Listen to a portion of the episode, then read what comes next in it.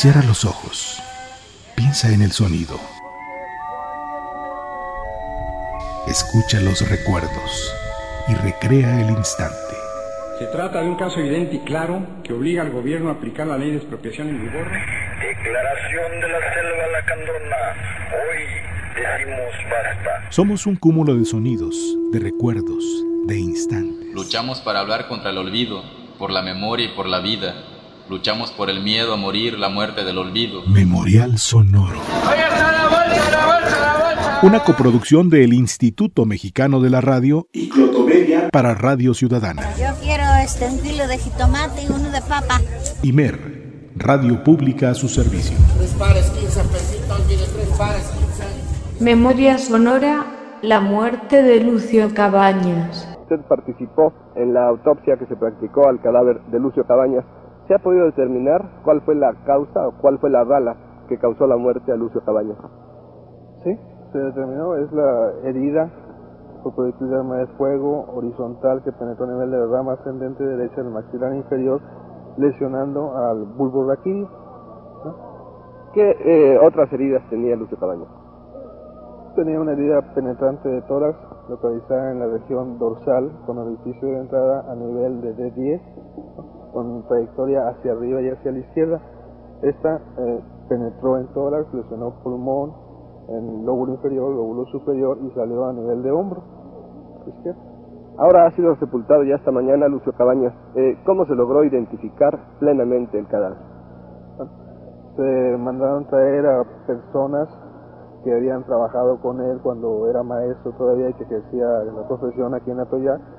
Entonces este, lo, lo reconocieron, ¿no? Es, eh, personas que habían trabajado varios años con él. Finalmente, doctor Guillén, ¿se pudo precisar la hora de la muerte de Lucio Cabañas? Precisar exactamente no, pero se calcula como esta lesión la, es eh, de muerte inmediata, entonces se calcula que fue la hora de los hechos, a las 9.07, a las 9.10. Señor gobernador, ahora que ha sido ya capturado y, mu y muerto Lucio Cabañas, eh, ¿cuál será el porvenir y el futuro del Estado de Guerrero en cuanto a guerrillas?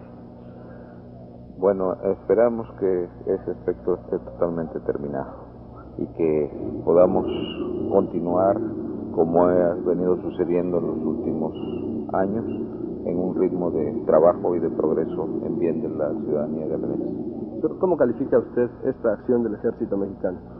Como un éxito, como una demostración fehaciente de eh, que nuestro ejército está eh, preparado para todas las acciones, eh, por supuesto, gracias a nuestra forma de, gobierno y de vivir, ha sido fundamentalmente preparado para la paz.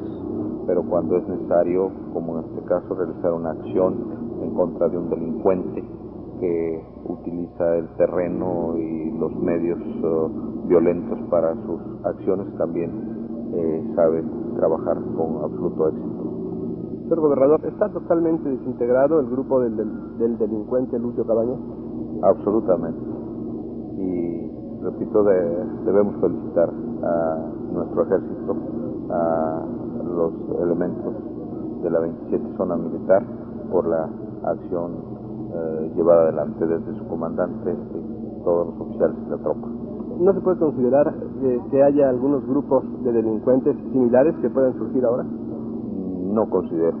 Eh, no está eh, la situación propicia, eh, se están eh, dando facilidades de trabajo, se está eh, garantizando la libertad de, de a, acción, pensamiento, entonces no hay ninguna razón para que puedan existir personas que, como Lucio Cabañas, tomen una a, a, acción subversiva en contra del gobierno. Memorial Sonoro. Una coproducción del Instituto Mexicano de la Radio y Clotomedia para Radio Ciudadana. Yo quiero este, un kilo de jitomate y uno de papa.